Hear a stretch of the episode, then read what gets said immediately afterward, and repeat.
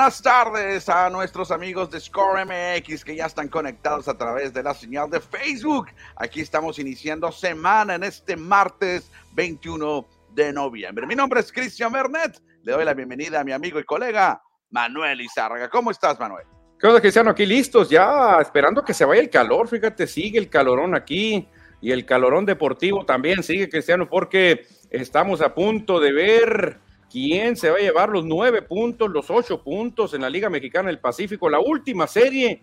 Y los algodoneros ya no se preocupan por nada, Cristiano. Por primera vez en su historia, ¿eh? por lo que estaba leyendo ahí eh, por parte de algunos como, eh, colegas de la Liga Mexicana del Pacífico y también de la misma Departamento de Comunicación de Algodoneros. Primera ocasión que los algodoneros quedan en primer lugar en la primera vuelta, ¿eh? Y anterior, anterior a, lo que sucedía cuando había ocho equipos, ahora ya no amarran lo boleto directo a playoff. Antes, cuando eran ocho equipos, sí amarrabas el playoff. Ahora no, habrá que esperar porque son más equipos en la Liga Mexicana. Exactamente, Cristian, pero pues prácticamente lo tienen en la bolsa, ¿eh? o sea, no lo amarras, pero realmente se tendrían que dar una serie de combinaciones que ya sería el colmo que no avanzaran los algodoneros de WhatsApp, ¿eh? Bueno, vamos a platicar todo de lo que sucede en la Liga Mexicana del Pacífico, jugadores de la semana, pitcher de la semana, relevista de la semana, cómo inicia, eh, cómo está el standing después de que arranque la última serie a partir de hoy martes hasta el jueves. Platicaremos de la NFL el lunes por la noche, NBA, porque hoy tenemos duelos NBA, un poco de, grandes ligas. Bueno, hay una noticia triste con el fallecimiento de Willy Hernández, aquel zurdo de los Tigres de Detroit, falleció. Sí, fíjate, yo lo recuerdo muy bien, Cristian, porque una serie mundial que recuerdo bastante es aquella de 1984, donde pues los Tigres de Detroit barrieron a los padres de San Diego y ahí Guillermo Willy Hernández tuvo una actuación tremenda, él cerró la última entrada al mando de Sparky Anderson, me acuerdo, la verdad que lo recuerdo de maravilla a Guillermo Hernández, me cayó un poquito mal en aquel tiempo, pero no era culpa de él, porque lo, sacaron a Aurelio López para meter a él, cuando Aurelio venía dominando a todo el mundo, pero así era la cosa, pues no es el preparador y luego el cerrador, pero ese año ganó jugador más valioso, trofeo Sayón, lo ganó todo Guillermo Willy Hernández, gran puertorriqueño. ¿eh? Siendo relevista Willy Hernández, Guillermo Hernández. Y las otras noticias tristes para el deporte de Sonora y de México, más que todo el fútbol, los cimarrones de Sonora, de Sonora la cruzazolearon y quedaron eliminados. Ahorita vamos a ampliar. No puede ser posible que Roberto Hernández y los Cimarrones hayan perdido esa ventaja de tres goles que tenían al minuto 15. O sea, estabas a 75 minutos de llegar al otro lado con una ventaja de tres goles y la pierdes. Pero ahorita lo platicamos más a detalle. ¿Qué te parece, Manuel? Sí, hay muchas cosas, ¿eh? hay muchas cosas eh, que duelen, que tenemos que hablar, Cristiano, porque hay muchos detalles. La directiva también se manifiesta, no están contentos. Cristian Juan Pablo Rojo está bastante, bastante molesto. Es un fracaso ese Juan Pablo Rojo, no se consiguieron los objetivos. Entonces, creo que va a haber una zarandeada buena para el equipo. ¿eh? Bueno, Manuel, antes de arrancar con toda la información, ¿qué tal si les das una nota, la nota del día, la nota del año para Score MX? ¿Qué tal si, si nos dices qué es lo que viene para Score MX? Pues algo muy importante a toda la gente que nos está viendo, nos está escuchando. A partir del próximo lunes regresamos al FM 88.1 en La Voz. Ahí estaremos Cristian Berret, Manuel Izárraga celebrando 5, 10, 15 años como programa deportivo. Antes era revista deportiva, 15 años en el deporte, festejándolo de una manera muy especial, regresando a la radio con nuestros amigos de La Voz 88.1. Así que prepárense porque tendremos festejo, nomás que no corran mucho la voz. Solo algunos podremos ir a ese festejo, solo algunos. Bueno, a partir del próximo lunes, el lunes a las 3 de la tarde, mismo horario, 3 a 4 de la tarde, a través de 88.1 y también a través de las redes sociales de La Voz y también de Score MX, estaremos transmitiendo. Entonces regresa FM Score al FM, a la radio a partir del próximo lunes para que nos escuchen en el automóvil, en su casa, donde estén. Próximo lunes 27 de noviembre. Hay que prepararnos, Cristian, porque ya teníamos rato, rato sin hablar en la FM, en la radio y volvemos, volvemos a lo que tanto nos gusta para cerrar el año de gran manera y empezar el 2024 recargados con muchas ideas. Así que hay que estar atentos, como les digo, vamos a tener festejo del 15 aniversario, sí, pero no corran mucho la voz, porque solo los que estamos aquí, así que no corran mucho la voz. Oye, y hay que agradecer, por supuesto, a los directivos de la voz, a Eduardo de la Isla, a Chapo de la Isla, también por la apertura, por recibirnos y abrirnos sus brazos en esta segunda temporada que tendremos en la voz, porque en algún tiempo estuvimos cuando cayó la pandemia, ahí estábamos en la voz y la pandemia nos corrió, nos fuimos todo el mundo a, escondernos a casa. Sí, la, la, pandemia acabó con todos, Cristian, todos los medios se fueron a resguardar, nosotros también tuvimos que irnos mm, y pues ni modo, así pasó, pero ahora regresamos recargados. Perfecto, vámonos porque el Empire dice, déjense de cosas, ¿cómo hablan? Hay que hablar ahora de béisbol de la Liga Mexicana del Pacífico.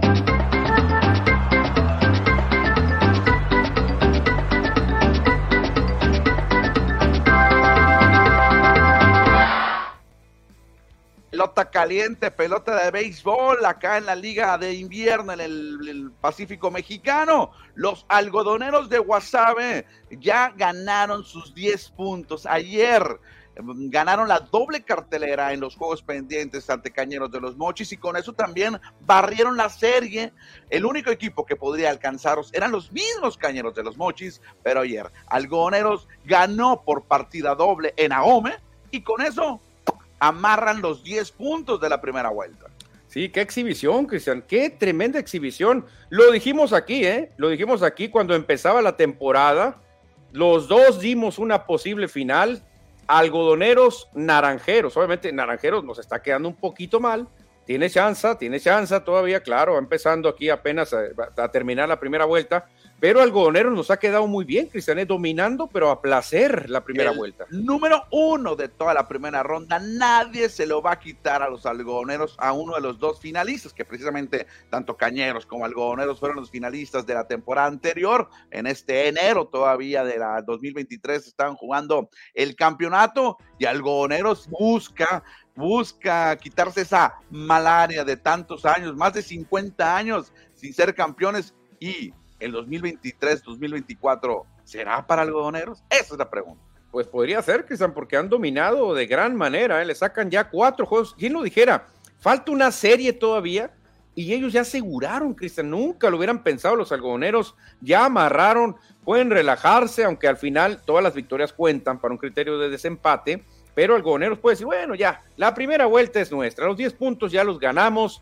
El broncón va a ser entre los otros, Cristian, porque Cañeros está en segundo, pero puede ser tumbado por Mayos, que Mayos puede ser tumbado por Tomateros, que Tomateros puede ser bajado por Yaquis, que Yaquis puede ser rebasado por Naranjeros. La cosa está que arde. ¿eh? Sí, está muy peleado entre la parte a media alta de la tabla o del standing, mejor dicho. Ahí todavía los charros de Jalisco y Sultanes de Monterrey, junto con Águilas de Mexicali, van a, arañarse para no terminar entre los últimos dos. Y van a estar interesantes estos tres últimos duelos que tendremos en la Liga Mexicana del Pacífico, que, que precisamente ahorita vamos a platicar quién contra quién se va a enfrentar. Pero antes, Manuel, le damos un resumen al pitcher de la semana que ayer, día de asueto, nos dieron a conocer. Sí, exactamente, se lo lleva el lanzador derecho de los cañeros de los mochis, Darrell Torres, con una victoria, cero de efectividad, 10 ponches en siete entradas, un tercio de labor, tremendo. Sí, el mochitense, sinaloense, Darrell Torres se lleva ese premio, bueno, esa nominación como el mejor pitcher de la semana. En cuanto al jugador de la semana, fue Jorge Flores, un ex naranjero, este pelotero de baja estatura, pero con mucha pimienta. Fue el jugador de la semana, batiendo para 3.81, 6 producidas y 2 cuadrangulares con los líderes algoneros de Guasave. ¿Quién lo dijera? Han dado en algunos equipos ya Jorge Flores, Cristian, en un tiempo fue hasta prospecto eh, de grandes ligas. De Flores, lamentablemente, pues no se le dio. Y el relevista de la semana, Cristian, de los Cañeros también, Juan Gámez, que tuvo dos salvamentos, cuatro entradas de labor, cero carreras permitidas, ¿eh? Sí, el de sangre sonorense, nacido en Tucson, pero de madre y padre sonorense, Juan Gámez se lleva esta nominación. Y también hoy tenemos a la novena ideal de esta semana, Manuel. ¿Qué tal si alcanza? Arrancamos con el pitcher, que ya lo mencionamos, Darel Torres, pero el catcher se lo lleva Jorge Carrillo, el veterano de Mexicano. Exactamente, la primera base aparece Braxton Davidson, Cristiano, cubriendo la primera base. En la segunda de los Yaquis, Carlos Sepúlveda. En la tercera base está Rodolfo Amador. Es el jugador de la semana, el shortstop para ver corto. Jorge Flores debe estar ahí en la novena idea. En el jardín izquierdo, Rainel Rosario. En el center field está Grant Witherspoon de los Sultanes de Monterrey. El sonorense jardín derecho, Sebastián Elizalde lo cubre. Y el bateador designado está Kenis Vargas de Águilas de Mexicali, el Boricua, ex Grandes Ligas, completa esta novena ideal que nos presenta la Liga Mexicana del Pacífico. Y ayer y hoy, Manuel, han sido días muy movidos para dos equipos que están literalmente moviendo la mata porque no levantan los dos equipos con más campeonatos en Liga Mexicana del Pacífico. Naranjeros de Rosillo anunció ya a dos nuevos refuerzos. Dos nuevos refuerzos, el jugador más valioso, Cristian, de la Liga de Estados Unidos Independiente, Andretti Cordero, llega para fortalecer el infield, pero más que nada darle bateo al infield, porque no está produciendo, Cristian, el cuadro de Naranjeros a la hora ofensiva, y este señor es garantía de que va a batear, Andretti Cordero. Andretti Cordero, que viene de jugar en la Liga de Dominicana, dominicano, Andretti Romero, como el apellido de aquel piloto de Fórmula 1 Mario Andretti, Manuel. Es mm, el nombre, pero castellanizado, no sé cómo decirlo. Andretti con Y es este nuevo jugador de los Naranjeros. Estuvo en sucursales de los Rangers de Texas. No debutó en grandes ligas, pero hoy anunciaron otro. Otro más, exactamente. Así que, aparte de Cordero, llega Jalen Davis, Cristian, otro refuerzo más. Jalen Davis, bateador también. Así que Naranjeros no se duermen sus laureles y está, mira, moviendo la mata hasta que alguien resulte, Cristian, de los extranjeros. Jalen Davis tiene experiencia de grandes ligas, estuvo con los gigantes de San Francisco, donde debutó, también anduvo con los Red Sox de Boston, de hecho esa fotografía es de sucursales de Boston, y este 2023 anduvo en las sucursales de los Mets de Nueva York. Entonces queda ahí que Yacel Puig no va a venir, todo fue puro show, puro escándalo. Y aquí en Score MX no nos vamos con los rumores. Sí, fíjate que dice, oh, oh, ahí te va. Es que estos jugadores que dicen, a veces firman por dos semanas, ¿eh? A veces te dice, ¿qué tal si el Puy te dijo, déjame arreglar unos problemas personales, ando viendo, eh, yo te reporto por allá el mediados de diciembre, ¿qué te parece? Para cerrar, para cerrar con todo. No sabemos qué pasa, Cristian. Es que muchos peloteros firman así, por contratos rapidísimos, que voy a ayudar nomás en tres series. Dame tres series y luego me voy. No sabemos qué va a pasar, pero con estas contrataciones, sobre todo la de Davis, pues ya vemos que la llegada de Yaciel Puig se pone más complicada. Oye, a lo mejor se adelantó ahí la, la, gente de Yaciel Puig desesperada, queriendo colocar a su jugador en algún equipo, porque dicen las malas lenguas, dicen los rumores, pero pues nosotros nos gusta hablar de rumores, que no quedó muy bien eh, en la Liga eh, Dominicana, y obviamente con este contrato o esta alianza que hay con toda la confederación, le dijeron, eh, eh, no pueden contratar a ese jugador porque nos quedó mal por acá en Dominicana. Eso se dice. También. Sí, hubo muchos eh, dimes y diretes, Cristian. Eh, la apoderada de, de Puig decía que el contrato hasta ahí llegaba, porque le estaban echando en cara de un irresponsable, de que no cumple y diciendo no lo contraten porque es un irresponsable, ya sea el pero ella decía, de momento, el contrato dice que hasta este día iba a jugar, ya después ya iba a quedar libre. Entonces, ¿a quién le creemos, Cristian? El problema es que ya sabemos que Yaciel pues no, es una monedita de oro, ¿no? Sabemos que no es el niño más bien portado del béisbol. Bueno, Naranjeros anuncia a Andretti Cordero, que juega la primera base, juega el infield, primera, me imagino que es primera base. Y también está el jardinero Jalen Davis, que los anuncia muy probablemente para hoy estén jugando allá en los Mochis en Agome. Pero también los tomateros, Manuel, anunciaron un nuevo jugador. Sí, exactamente, los tomateros de Culiacán que también andan ahí buscando cómo enderezar la nave. Ademar Rifaela viene a cubrir un puesto ahí con los tomateros de Culiacán que, que, pues necesitan también que sean porque Caballoy ni sus luces, ¿eh? Jardinero, ¿eh? Este Rifaela, originario de Curazao, de la isla caribeño. Entonces, este es el nuevo refuerzo que ya estuvo jugando en la Liga Mexicana con los guerreros de Oaxaca y con los generales de Durango, como lo vemos ahí en esa fotografía con el equipo oaxaqueño. Entonces mueven la mata, Manuel, tanto tomateros como naranjeros. Exactamente, vamos a ver. Con naranjeros ya sabemos que Isaac Paredes va a reportar en diciembre. Llamero. Con Tomateros no es seguro que reporte Caballó, y por eso Tomateros tiene que seguir moviendo la mata y moviéndola mucho, porque tú sabes que cuando llegue Isaac Paredes va a haber cierta tranquilidad. Ya algunos peloteros van a estar más cubiertos al sentir que tienen a Paredes ahí eh, protegiéndolos. Eh, yo creo que eso va a ayudar mucho a Naranjeros, ¿eh? Bueno, cerramos la información de hoy, Manuel. Bueno, de la Liga Mexicana del Pacífico con los juegos para hoy. ¿Qué tal si me dices quién contra quién el horario y te digo quién va a lanzar? Ah, pues hoy a las 6:30, Cristian, allá en Zapopan, Jalisco, Venados contra Charros. Héctor Villalobos frente al, entre comillas, brasileño Alemão Hernández. Alemão, Alemão, yo conocí un Alemão en el Mundial de México 82. Eh, a las 7.5, Tomaterros contra Yaquis. JC Ramírez, JC Ramírez contra Juan Carlos Ramírez, Manny Bañuelos, que estará haciendo su debut esta temporada del Surdo Ex Grandes Ligas. Uf, qué tirazo, Cristian. Y otro duelazo en tu querido Aome, allá en los Mochis. Cañeros contra Naranjeros, se juegan mucho. Sí, estará Wilmer Ríos teniendo la responsabilidad de abrir por Hermosillo, mientras Connor Green lo hará por los Verdes. Qué tirazo, también a las 7:30. Algodoneros visitan la Perra del Mayo contra Navojoa. Miguel Ernesto Aguilar por Wasabe y el extranjero Matt Harman por la tribu. Y cierra la jornada ahí en la fría frontera en Mexicali, Baja California. Águilas recibe a Sultanes. Duelo de extranjeros, ¿eh? estará Giovanni Schiala por parte de Monterrey y por Águilas estará un nuevo refuerzo que acaban de anunciar también ya con experiencia en grandes ligas, Keibus Samson que ya estuvo en algún momento acá en la liga, e inclusive en algún momento lo anunció Naranjeros, pero nunca llegó Cablius Samson es un jugador de afroamericano, un pitcher afroamericano, si lo recuerdas. Sí, sí, sí, ya lo había escuchado, Cristian, pues ahí está, a las 8.30 será ese duelo. La verdad que pues son series cruciales porque aquí te juegas los puntos de la primera vuelta que te pueden perjudicar en la segunda vuelta. Si no le metes aquí, cuidado porque pues estos puntos te dan mucha tranquilidad para ir jugando más tranquilo en la segunda parte. Perfecto, Manuel. Dejamos la Liga Mexicana para leer mensajes de nuestro auditorio. Cuéntame quién abre. Abre el line-up. Iván Alonso, buenas tardes. Muy tarde se conectaron, no que a las tres todos los días. Es que a veces nos tomamos unos minutitos, Iván. A veces le, jugamos al, All Star.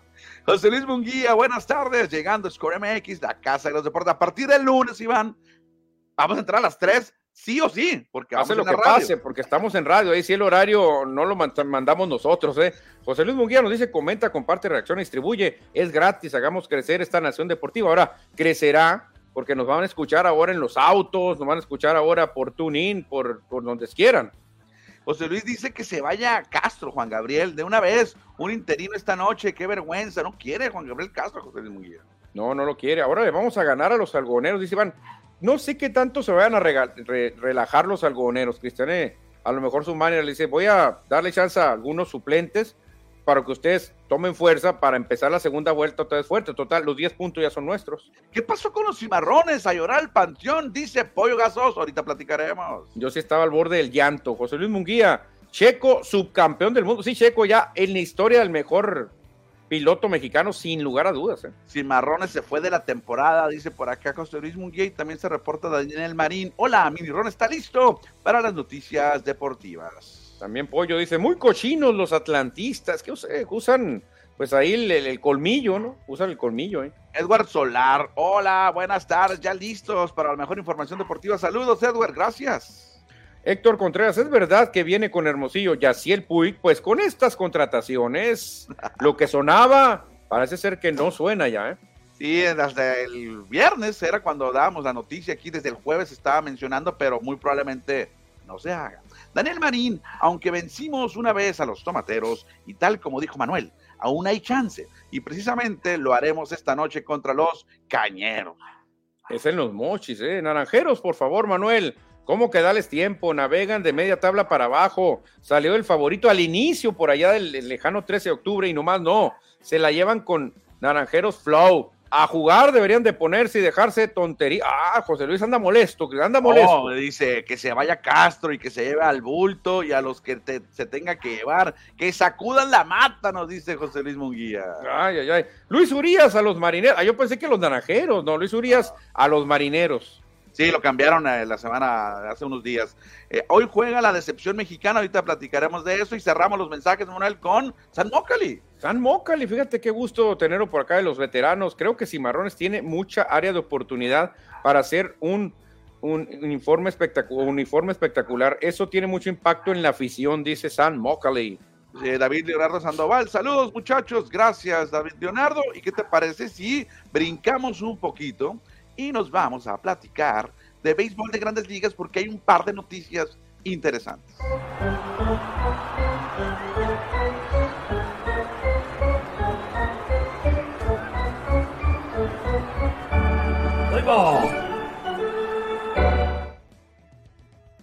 Lamentablemente falleció Willy Hernández, eh, prácticamente 69 años de edad tenía este pitcher zurdo que fue ganador de la Serie Mundial, fue MVP, fue Sayón. ¿Tú lo recuerdas más que yo, Manuel? Sí, yo lo recuerdo, aquella tremenda temporada los Tigres de Detroit, conducidos por Sparky Anderson, donde estaba el de Puebla, de Tecamachalco, Aurelio López, el famoso buitre de la bola de humo. Él era el preparador y llegaba ya Guillermo Willy Hernández a cerrar los partidos. Esa temporada, Cristian, no le ganaba nadie a los Tigres de Detroit. Casi barren a los padres de San Diego cuatro victorias a uno. Le ganaron esa serie mundial, si no es por un jorrón de Kurt Bebacqua, eh, que cubría la primera base en aquel tiempo, que se lesionó Steve Garvey. Pero la verdad que qué actuación de Willy Hernández nos brindó. Yo me quedo con ese año, año perfecto casi para Willy Hernández. Es raro ver a un relevista ganar el MVP y ganar el Cy Young. O sea, es tremendo. En estos tiempos ya no lo vamos a ver, ¿eh? Olvídate. No, no creo, no creo. Imagínate que un relevista le gane el MVP a Shohei Otani. No, jamás. Pues descanse en paz. Willy Hernández, Guillermo Hernández, que viendo ahí sus números, pues tendría 69 años. Digo, por lo, puedo sacar la cuenta fácil porque mi padre también nació el 54, fíjate, y ahorita tiene 69 años. Pero muy joven, Cristian, para un deportista que siempre han hecho ejercicio, que han estado en forma. Se me hace que murió muy joven Willy Hernández. Descansa en paz, Willy Hernández. En otra noticia, Manuel, muchos estaban ilusionados de que eh, Benjamín Gil iba a ser manager de los padres. Olvídense, no, iba a ser muy difícil que fuera manager. Ya los padres anuncian a Mike Shield como su dirigente. Yo nunca me ilusioné, te soy sincero, Cristian. Yo no todavía siento que le falta a Benjamín Gil. Eh, la verdad que no sé por qué hubo tanta ilusión. Hay muchos más que tienen más tiempo esperando, Cristian, ahí.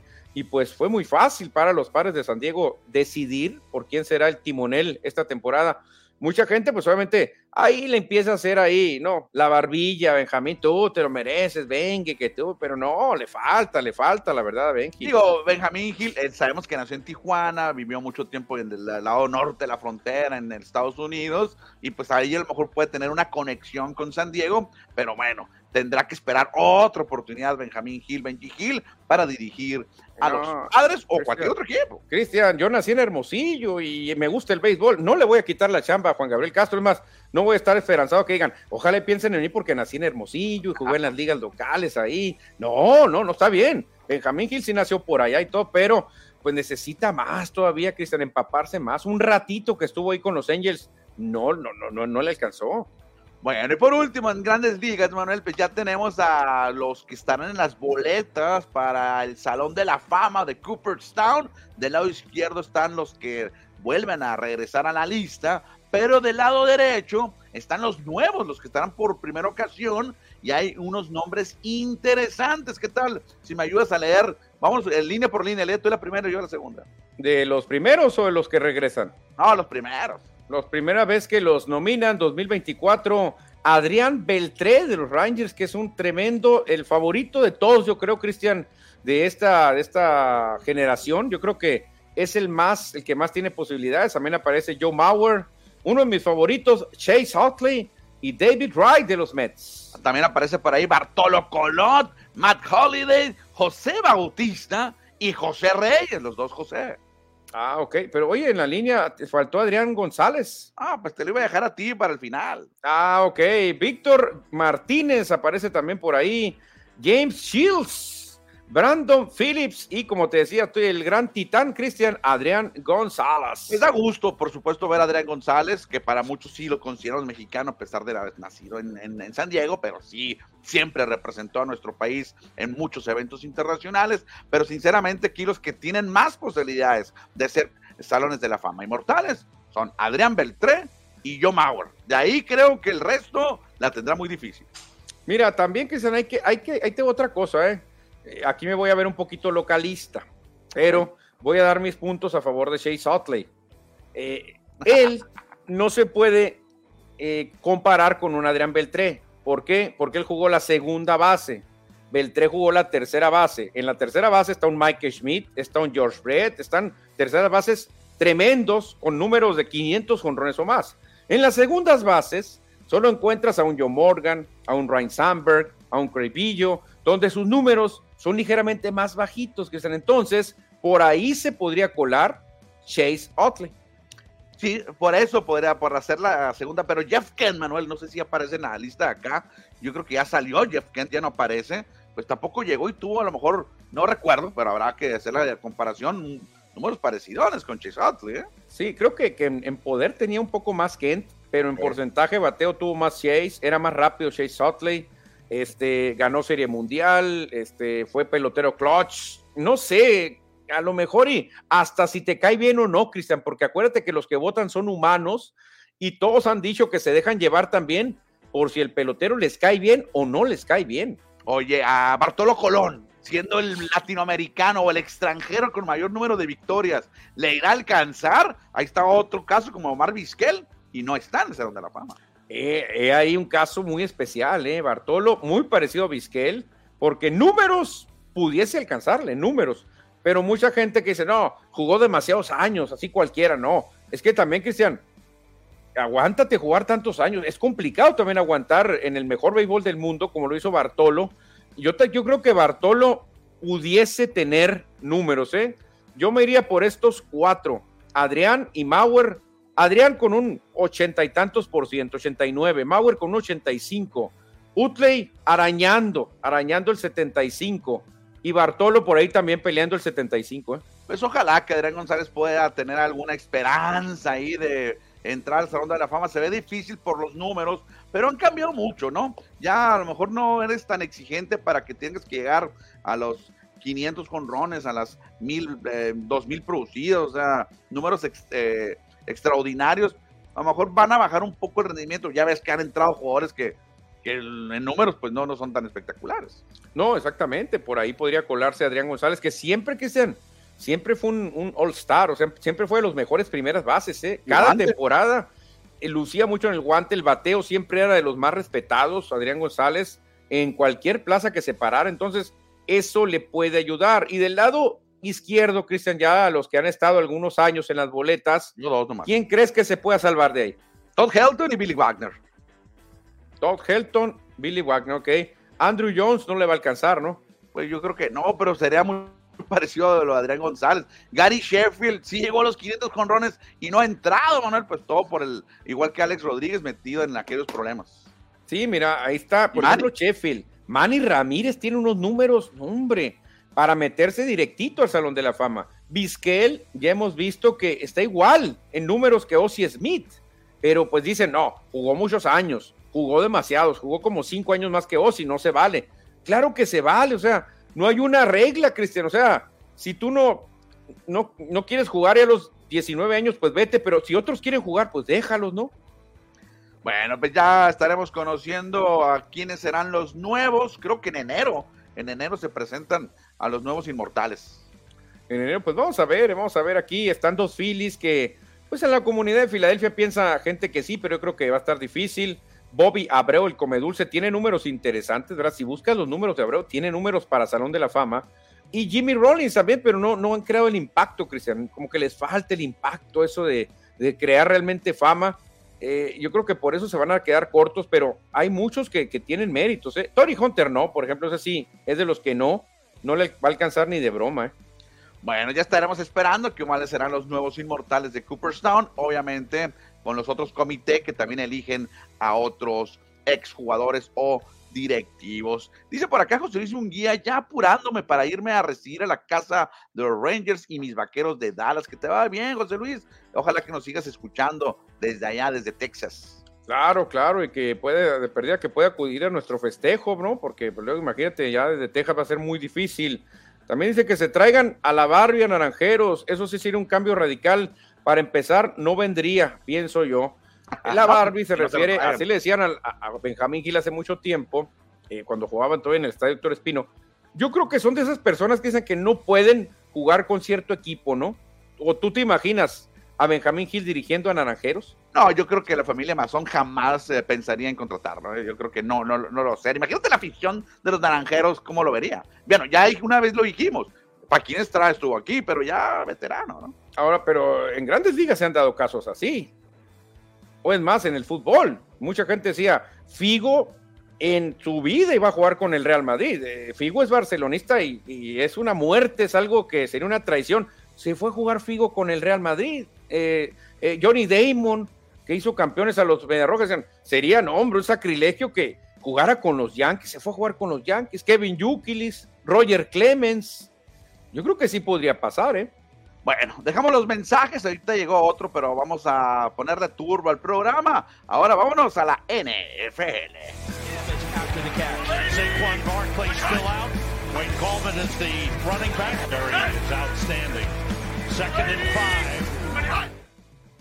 Vámonos con la NFL que ayer se culminó la semana 11 con esta victoria de los Philadelphia Eagles sobre los Kansas City Chiefs con esa jugada de último, bueno, en el cuarto periodo, en el último, Jalen Hurts anota con vía cuña y anota el touchdown de la victoria. Me gustó esta imagen, por eso la metí.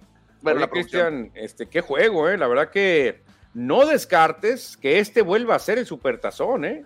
No descartes que en Las Vegas veamos a estos dos por ahí en febrero. La verdad que tremendos equipos, Cristian. Y Patrick Mahomes mete un pase con Teodolito, se la pone en las manos un receptor que iba a caer solo en la zona de anotación para ganar el juego en los últimimos segundos y la dejó caer, Cristian. Valdés, Valdés. Le tiraron dos o tres pases importantes a Mahomes que les pegaban aquí en los números, así. Patrick dijo, pues así no se puede. Inclusive si por ahí se le va alguna, ¿no? No tuvo la motivación de su novia allá en el palco que a mucha gente ya no le está gustando que saquen tanto a, a, Taylor Swift, dicen ya se están pasando, ¿no? Ya, ya basta, era como detalle, pero ahora le están metiendo hasta las estadísticas con, con Swift y sin Swift. Los jefes juegan así, hacen esto, o sea, ya están pasando, dicen por ahí. Gran victoria de Filadelfia. Ahorita vamos a ver los standings. Hoy es el número uno de toda la NFL. Pero ¿quiénes fueron los mejores esta semana, Manuel, vía terrestre? Jalen Warren de los Steelers tuvo 129 yardas y una anotación terrestre. Devin Singletary otra vez tuvo una gran semana con Houston, 112 yardas y un touchdown. Y de los Osos de Chicago, Justin Fields con 104 yardas terrestres. ¿104 yardas, Manuel? 104 yardas. Pero es el coreback, por eso llama la atención. No, claro, claro, o sea, eh, realmente es el coreback disfrazado. Hoy por hoy, muchos corebacks de color son corredores disfrazados, Cristian, ya así, obviamente por, por su forma física, pueden correr igual que un corredor. Vámonos con los mariscales de campo. El que tuvo semana o rating perfecto fue Brooke Party, 333 yardas y 3 anotaciones con San Francisco. Tuvo Tago Bailoa, se aprovechó de mis pobres Raiders y les metió 325 yardas y dos pases de anotación. Y Jordan Love también tuvo dos pases de touchdown para Green Bay y 322 yardas con estos empacadores. Y así luce, Manuel, el standing, los standings de la NFL. Sí, fíjate, sorprende, Cristian, la mejor marca de toda la liga, Filadelfia, y la segunda mejor, Detroit. ¿eh? Eso, Sorprende, eso sorprende más, ¿no? Que superen a Kansas City. No, no, fíjate, Detroit, la segunda mejor marca de toda la liga. Por ahí viene Kansas, pero empatado con Jacksonville y con Miami, superados por Baltimore. Pues así lucen los stands, obviamente ya muy avanzada la temporada, más o menos eh, vamos, estamos viendo quiénes van a clasificar a playoff, quiénes buscarán ahí un boleto de comodín, ahí poco a poco checando, me, impresiona ver a los Patriotas en último lugar, ya ahora sin aficionados. No, sí, Patriotas, ya nadie se acuerda de ellos, Cristian. Me encontré un Patriota, fíjate, es un guardia de una empresa de donde venden anillos, Daniel, voy a decir, se llama Daniel C. Hijos. El guardia de ahí es patriota y es seguidor de FM Score, ¿eh? ¿A poco? Así, así me lo topé y me dijo, oye, me dijo, este, los descornos, sí, le ah, me saludas a Cris, ah, canijo, órale, Leo, sí, soy tal, me dijo. Y el nombre, obviamente ya lo recordé, y eres tú, sí, soy yo, me dijo, soy patriota, soy esto, y cuando ya me fui, me dijo, soy americanista, ay, nos vemos, ay, nos me fui. Se acabó la plática abruptamente, ah. pero primero platicamos muy bien. Ah, no es cierto. lástima, no te acuerdas el nombre, bueno, pero ya le, das la noticia que vamos a la FM próximamente. Sí, luego le voy a decir que nos va a poder escuchar en radio, porque a lo mejor él maneja de 3 a 4. Qué a gusto se escucha la radio en el carro, ¿no? Uh, a gusto, y luego en este tráfico, en una ciudad ya grande, importante como la que es Hermosillo, de casi un millón de habitantes, pues sí, de un lugar a otro nos movemos, nos tardamos bastante en, en el automóvil. Claro que sí, pues ahí están las sorpresas, Cristian. Yo pues ya con mis queridos Raiders ya no sé qué pensar. Hasta Denver ya nos está ganando. Denver está superando a los Raiders. Ganaron mi RAM, pero bueno, no, no voy a presumir la victoria. Mis Cárdenas fue cerrada y le ganaron a los halcones marinos de Seattle. Pero hay que prepararnos, Manuel, porque ahí viene el Día de Acción de Gracias en Estados Unidos, que nosotros celebramos con fútbol americano. Porque Oye, ¿cómo, le, ¿cómo le hicieron? Este, por ejemplo, ya sabemos que Dallas es una tradición, ¿no? Dallas. Luego se metió Detroit, ¿no? Ahora ya se meten los Seahawks. No podremos tener ahí los Raiders, otro equipito, que nos den chance de, festejar el Día de Acción de Gracias con juego o ya no hay cupo. Ya no hay cupo, solamente son tres juegos. Bueno, creo que antes eran hasta dos solamente. Antes eran dos. Antes era Detroit y Dallas, pero digo, ¿cómo le hicieron? Porque dije que a todo dar, los halcones marinos de Seattle marketing, no, además es un buen juego, es, divisional. A ver, chécate cómo vale, están, se puede empatar el primer lugar. Si gana Seattle, se empata el primer lugar de esa división. Sí, exactamente, es un juegazo. Es por el liderato prácticamente, porque si gana San Francisco, ya va a poner bastante ventaja. ¿eh?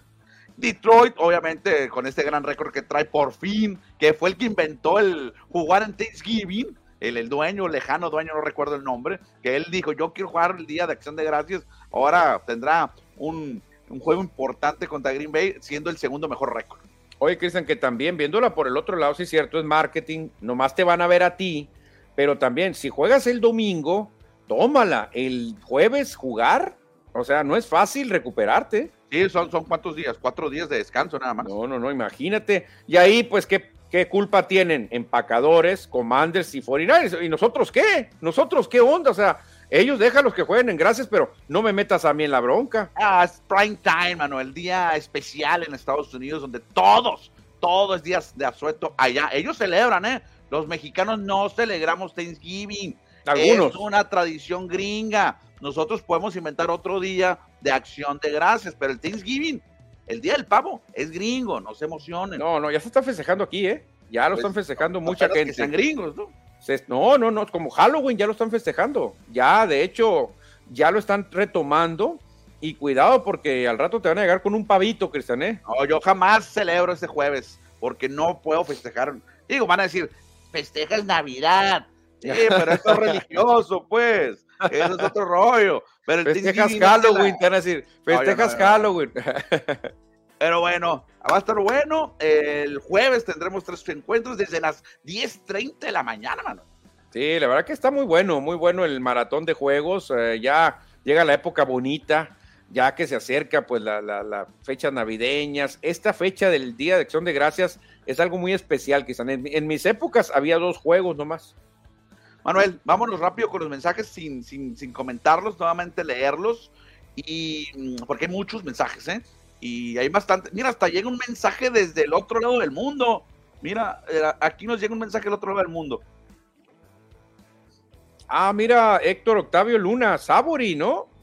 Sí, que esté el bien en Australia, dice Cristian. Hoy es cumpleaños de Ken Griffey Jr. Ah, mira, yo no, no, sabía que era el cumpleaños de Ken Griffey. Saludos a Héctor Octavio Luna. Ahí el, eh, les recomendamos su blog de boxeo, que ahí lo vamos a retomar en Score MX próximamente ya. Sí, sí, es un experto en boxeo y gran amigo. Saludos, morros. Tenía esperanza de que llegara Otani con Seattle, pero me conformo con Luis Urias. Jaja, ánimo, carnales. Fíjate, Héctor Octavio, a quien le mandamos un saludote, él le va a los marineros de Seattle, ¿eh? la verdad que de los pocos aficionados que tiene Seattle, pero de los verdaderos, no son no esos que se cuelgan nomás cuando andan jugando bien. Y le mandamos un saludote. ¿Cómo se le extraña? La verdad que en mi, eh, personalmente, ¿cómo lo extraño, Héctor Octavio Luna? Nos hemos reunido algunas veces y la verdad que hubiera estado perfecto haber contado con Héctor Octavio para reunirnos y platicar. ¿eh? Pero ya está en el primer mundo, bueno, está en Australia, gusto. No, él nos lleva ventaja, Cristian, porque él, Él vive primero. él vive primero. A lo mejor allá ya cumple años eh, Grife y aquí, aquí apenas va a cumplir. Ah, saludos, de que ahí está subiendo sus videos, muy, muy, muy buenos los videos que está haciendo Héctor Octavio, ahí los estaba viendo y, y me saqué la patada. José No, Luis sí. Munguía, Manuel, ¿qué ha pasado con el caso Urias? He visto reportajes, de hecho no hay nada legal y para ligas mayores, nada, no hay denuncia, ¿qué va a pasar? Yo no sé la verdad, ¿eh? ¿Sabes qué va a pasar? Que al final no hubo nada. Al final se saben qué, señores, no hubo delito que perseguir. Igual como Randy Arozarena cuando tuvo la bronca ahí en Yucatán. No hay nada, señores, así que ya, aquí no hay delito. Entonces van a hablar los Dodgers. Hola, Julito. No. ¿Por qué tan perdido? Ah. Este, ¿sabes qué? Queremos volver a poner tu mural y tu bobblehead no lo tiramos. Ahí lo tenemos. ¿Qué ondas? ¿Cuánto y firmas con nosotros? Te queremos. Julio. No, yo creo que no sucederá eso. No va a ¿Tú crees que regresar no. Cristian? No, yo creo que Julio no regresa a grandes ligas, ¿eh? ¿Tú crees que no? Pues ojalá que no, ojalá que Pero sí. si se le limpiaran los cargos, Cristian, ¿tú qué hicieras? ¿Vuelves con Dodgers o le dices no? no, no, No, no, me apoyaron en su momento, ahora un violín o qué les dirías? No, Dodgers, con Dodgers no regresa. Por, por, por, por amor propio, ¿no? Por autoestima, ¿no? No sé cómo se diga. No, yo no regresaré con Dodgers. No, yo creo Peor que para darles, en, para Peor darles en la tower, Cristian, yo, para darles en la torre, y si se va Otani de Angels, dice, ¿qué ondas? ¿Quieren a su nuevo imán de taquilla? Ya se fue Otani, aquí está Julio Urias, jugando en Los Ángeles. Imagínate lo que sería. Dice José Luis Munguía, ¿qué fecha es el festejo? Ya se la saben para ir viendo el pastel. ¡Ah, muy bien! Ah, hay que decirlo. El año pasado José Luis Munguía nos hizo un pastel tremendo, ¿eh? maravilloso, y luego ya que lo partimos riquísimo, así que ya nomás tengamos la fecha, José Luis, te comentamos para que festejes con nosotros. Ya traigo volteada con la quiniela de unas semanas para acá. Esta semana llega cargada la jornada de jueves, es día de acción de gracias y claro, juegan mis vaqueros. Pollo Gasos dice, ¿y la quiniela? Pues ahí está para que participes. Sí, yo no ando bien también la quiniela. Al principio de la temporada, dice San Mocali, parecía muy descabellado mi pronóstico de Broncos al Super Bowl, pero ya se enracharon. Ah. ¿Será, Cristian, Ah. una racha de cuatro victorias o no alcanza? No, muy buena racha los Broncos, pero no creo que le alcance. Kansas City se va a mantener. eh, eh, Baltimore está muy bien. Ojalá que San Moquel a lo mejor la tiene y que vaya al Super Bowl. Además, agrega, yo soy patriota desde los ochentas, cuando estaban igual de mal que hoy. Eso es bueno, San Moquel, y mantenerse con los equipos. Sí, aquellos patriotas que de puro sapo llegaron a un supertazón y los apalearon. Este pollo gasos. Para otra temporada van los Raiders en el Black Friday. Ah, mira, estaría de súper el Black. Oye, yo nunca he visto a los Rams en Thanksgiving. Creo que nunca han jugado. Yo, yo, yo soy fan de los Rams desde el 89, 90 y nunca, los he visto en Thanksgiving. No, nunca. Qué raro, ¿no? Nunca Deberían de estarse Oye, turnando los equipos. Voy a googlear ahorita desde cuándo el último Thanksgiving de los Rams. Y A ver, otra. Eh, yo, por ejemplo, ver a mis Raiders es más difícil que tú ver a tus Rams. ¿Por qué? ¿Por qué? Detroit, este, Dallas, Son de la conferencia. Seahawks. ¿Por qué pura conferencia nacional? O sea, ¿qué, qué es Día de Acción de Gracias conferencia nacional o, o qué onda Oye, ahí? lo, lo de los Seahawks, lo de los Seahawks ya es un hecho cada año. No, no, eso No, sé. no, no. O sea, digo, ahorita los están incluyendo los Ah, Seahawks. No sé si hace un hecho, Ah, pero siempre es Detroit y Dallas. ¿Por qué dos equipos de la conferencia nacional? Hay juego el viernes también, no el viernes de Black Friday, o estoy mal. Sí, sí hay juego este viernes, ¿no? Hay otro juego. En viernes va a haber Ah, juego ah, también. Lo, vamos a comentar ya que esté el jueves y viernes, lo platicamos, José Luis. Dice Pollo que aquí se festeja el Día del Hombre, Cristian, donde la verdad que no había lugar en restaurantes para festejar a tantos hombres. Estaba lleno. Allá en marzo, allá en el sur, el día del taco, nos dice José Luis Munguía. Francisco Antonio Rodríguez, tarde pero seguro. Saludos, GPI, nos dice. No, es que José Luis, eh, Francisco Antonio Rodríguez no escuchó que ya vamos a regresar a FM. Ya estamos eh, a punto. El próximo lunes, Francisco, vamos a estar en 88.1. La primera, la primera estación. La primera estación es donde vamos a estar de cuadrante. 3, de 3 a 4 con todo esto y mucho más. No, no regresa por dignidad, esa es la palabra, dignidad. Urias con Dodgers, bien, José Luis Munguía. Es que sí, todo es como en la vida, Cristian. Si una mujer te hace eso, te pisotea, te olvida y al rato te sacas la lotería. Ay, no, mi amor, estaba equivocada, ven. No, no, no. Y la quiniela, pero para que la actualicen, dice, ah, mira, se está riendo ahí, pollo, no, hombre. Al ratito, que termine el programa, la actualizamos, pollo Gasol. En el 2020 le ganamos a Dallas en Día de Acción de Gracias, dice Edward Solar. Él tiene mejor memoria que tú, Manuel. No, es que la verdad, los Raiders me han perdido unos años, me han perdido, me han perdido. Mira, Héctor Octavio Luna Sabore dice: Yo también te extraño, Manuel. Y aquí ah. ya es miércoles 10 de la mañana, ya está amaneciendo allá en el otro lado del mundo, en Australia, con los canguros, con los kiwis y todo el rugby de, Héctor Luna. No, la verdad que, que, te digo, nos lleva ventaja, Héctor, pues ya es otro día, mi querido Héctor qué bien se le hubiera pasado en la, en la reunión que tuvimos con Arturo Llanes. Imagínate que hubiera uh. estado ahí Héctor Luna viendo todos esos tesoros que guardaba ahí Arturo Llanes, papá, ¿no? Qué chulada, ¿eh? Francisco Antonio nos dice, ah, qué bien, pues sí, ya regresamos nuevamente a la FM. Manuel, tenemos mucha información y se nos acaba el tiempo, vámonos rápido, así rapidito, porque le hemos dado, es que como no tuvimos programa el día el lunes, se nos acumuló la información, mentiras, hemos hablado mucho. Ayer desfilaron nuestros deportistas en el desfile, en el desfile cívico-militar deportivo acá en Hermosillo y la Cohesón tuvo un nutrido contingente de más de 200 atletas. Sí, la verdad que sí. Fíjate, Cristian, ahí está Codezón, la Comisión del Deporte del Estado de Sonora, con su comitiva. Ahí vemos a dos jovencitas eh, cargando la bandera, presumiendo sus medallas, Cristian. Exactamente, todos los que nos representan en los nacionales con Y también ayer domingo, Manuel, no, no ayer domingo, el domingo se llevó a cabo la carrera Juntos por el Deporte. Sí, fíjate, Juntos por el Deporte que organiza el Instituto del Deporte de Hermosillo. Ahí vemos a su director Armando Labrada, y vemos a pues a unas eh, chicas corredoras, Claudia Mirel, que ganó el primer lugar y la vemos en levantando los brazos. Esta carrera, Cristian, tiene pues un doble propósito. Primero, pues activarte, no hacer ejercicio y la otra, apoyar a deportistas. Lo que se recauda en esta carrera se hace una bolsa para apoyar a más deportistas. Pues ahí está entonces la carrera Juntos por el Deporte que realizó el Instituto del Deporte y el Ayuntamiento de Hermosillo. Y precisamente también el Ayuntamiento, bueno, el Instituto del Deporte, Manuel, está invitando a que se registren porque ya está cerca el cierre de registros para el Premio Municipal al Deporte 2023. Entren a la página de internet de hermosillo.gov.mx y registren a sus deportistas para que puedan ganar el premio municipal. Sí, la verdad que sí, Cristian, eh, pues imagínate a quién no le va a gustar ganar el premio municipal deporte. Y ahora pues eh, nos recuerdan que hay que, que hay que ingresar, hay que participar en la convocatoria, exactamente. Ahí está muy fácil, solamente entrar a hermosillo.gov.mx. Oye, y el viernes también me eché la vuelta, anduve por allá en el gimnasio de la unidad Nacameri Sergio Maldonado y se llevó a cabo la inauguración del Salón de la Fama del Deportista Hermosillense, donde asistieron los entronizados, que ya han estado anteriormente, y eh, familiares, obviamente, que a los ya afinados, y fue una fiesta grande con la inauguración de este recinto. Sí, la verdad que muy bonito también el recinto, Cristian, me tocó conocerlo, está de lujo, la verdad, ahí la duela, todo está maravillosamente bien. Y qué bueno, Cristian, qué bueno por ese tipo de noticias, ¿eh? Lleno estaba, eh, lleno estaba el, gimnasio, Manuel, muy bonito se veía allá en la Nacamer. Y vámonos rápido, bueno, ya sin cortinilla para hablar de la Liga de Expansión. Eh, los cimarrones de Sonora tenían todo para avanzar a semifinales después de heroicamente ganar 2 por 0 en el héroe en con el golazo de zurda de Francisco Jicamita Cuña. Luego Diego Jiménez al minuto 14 te da la ventaja de 3 a 0 y al final pierdes 4-2 en el global 4-4 y quedas eliminado.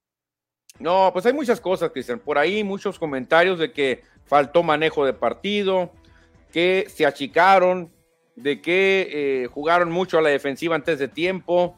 En fin, en fin, no sé yo lo que pasó, Cristian. La verdad que yo, eh, yo vi al Atlante peligroso, yo vi al Atlante que no se echó para atrás, pero yo también vi el gol de Jiménez, dije, no, ya, esto se acabó. Ya cuando veo que el Atlante, el Atlante reacciona muy bien, ¿eh? Reacciona muy bien, pero cuando llega el gol de Brian Navarro al minuto 80, ya tenías ventaja tremenda, que tenías ventaja 4-2, o sea, realmente podías todavía, quedaban 10 minutos más el agregado, podías recibir un gol todavía por ahí de accidente, pero recibieron dos goles, que eso fue lo que mató. Y y fueron de obra de un ex cimarrón que tuvo pocos minutos, pocos juegos con cimarrones. Edwin Serna metió el 82 y el 94, que al principio le, había leído que, o, o, después le dieron autogol a Josué, Josué Reyes, pero pues Edwin Serna fue el verdugo de los cimarrones. Por ahí también una pifia de Gavino, Cristian. Gavino también ahí escupe una muy fácil, que normalmente Gavino no debe escupir esos balones, pero lamentablemente la escupe y se la pone directita al pie a Cerna, que remata y fusila. Ahí, Cristian, cuando Brian Navarro mete ese gol al 80, Atlante se cae. La cara del gancito estaba hecho pedazos. Ahí faltó, Cristian, tirarse al suelo, entrar, aunque un auxiliar y que lo expulsen. Algún, no sé, alguna argentinada, Cristian, para ya darle, meterle hielo al juego y acabar, pero no. En dos minutos, Edwin Serna descuenta, eso fue lo que no se puede concebir. Como en dos minutos te dan otra vez el gol, o sea, eso es increíble lo que pasó con Cimarrones. no, hemos comentado tampoco que Salvador Manríquez fue expulsado al minuto 35, obvio. Mucho tiempo estuvo con 10 hombres en la cancha, los cimarrones de Sonora, pero no, no, no creo que sea la justificación grande de que hayas quedado eliminado después de estar arriba 3 a 0 muy desafortunado. Creo que es de las peores derrotas en la historia de la franquicia de Sonora. Sí, yo creo que es la que más ha dolido, porque ya tenías al rival contra las cuerdas.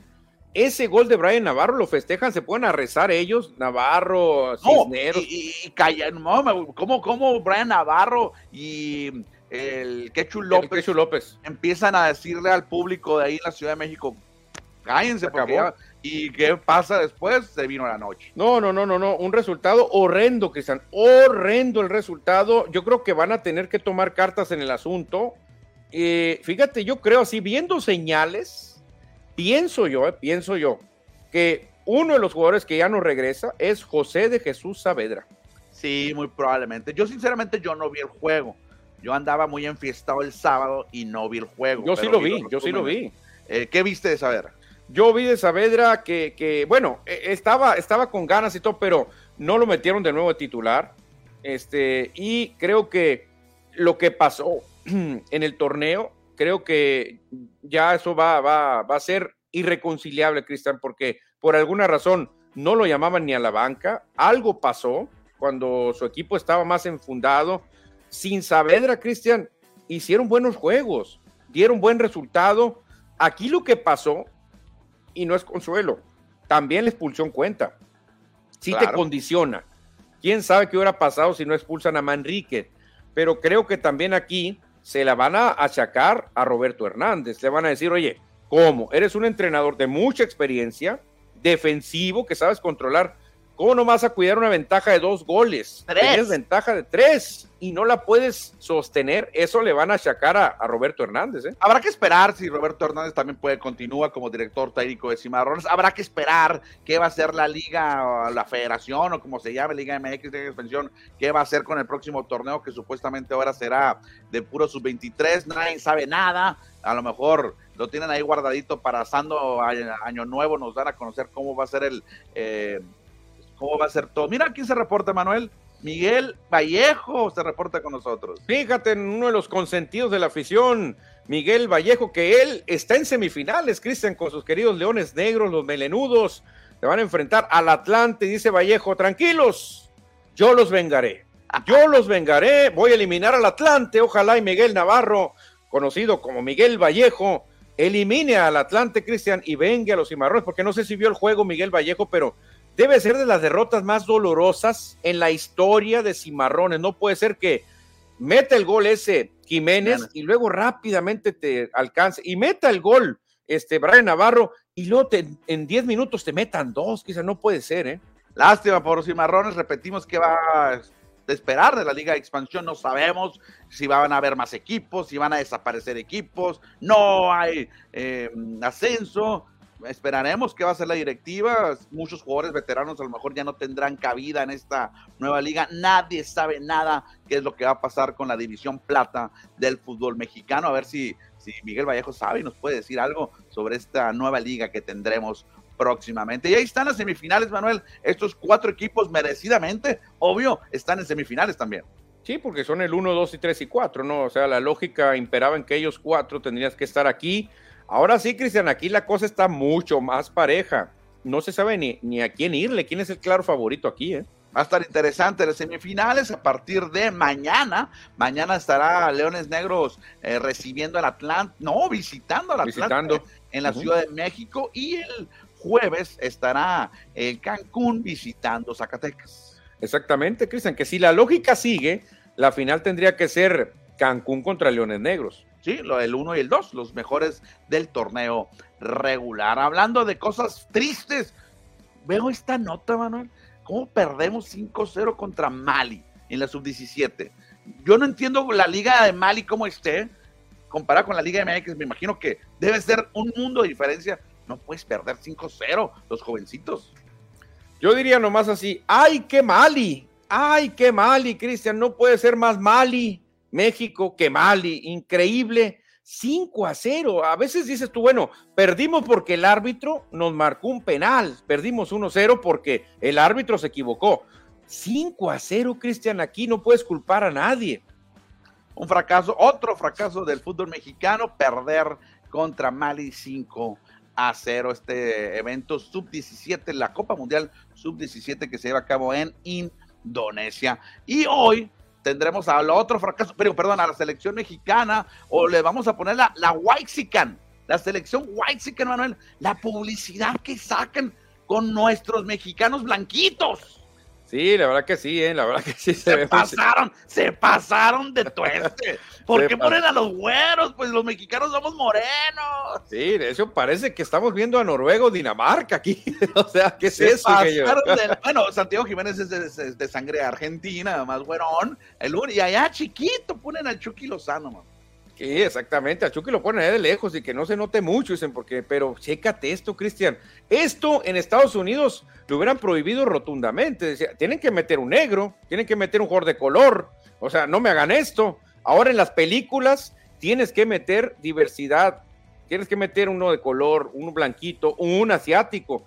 Pero si metes puros güeritos, Cristian, así, es que, pues realmente, yo pensé que era Michael Ladrup. ¿eh? No, yo pensé que eran aficionados. Ah, bueno, unos aficionados pusieron, pero no, ya me puse a ver las caras de los jugadores. Y en realidad, uno, bueno, Santiago ya lo conoce, uno es Israel Reyes, el del, defensa del, del, del, América, y el otro es el joven Marcel Ruiz. O sea, los güeritos de la selección para la foto.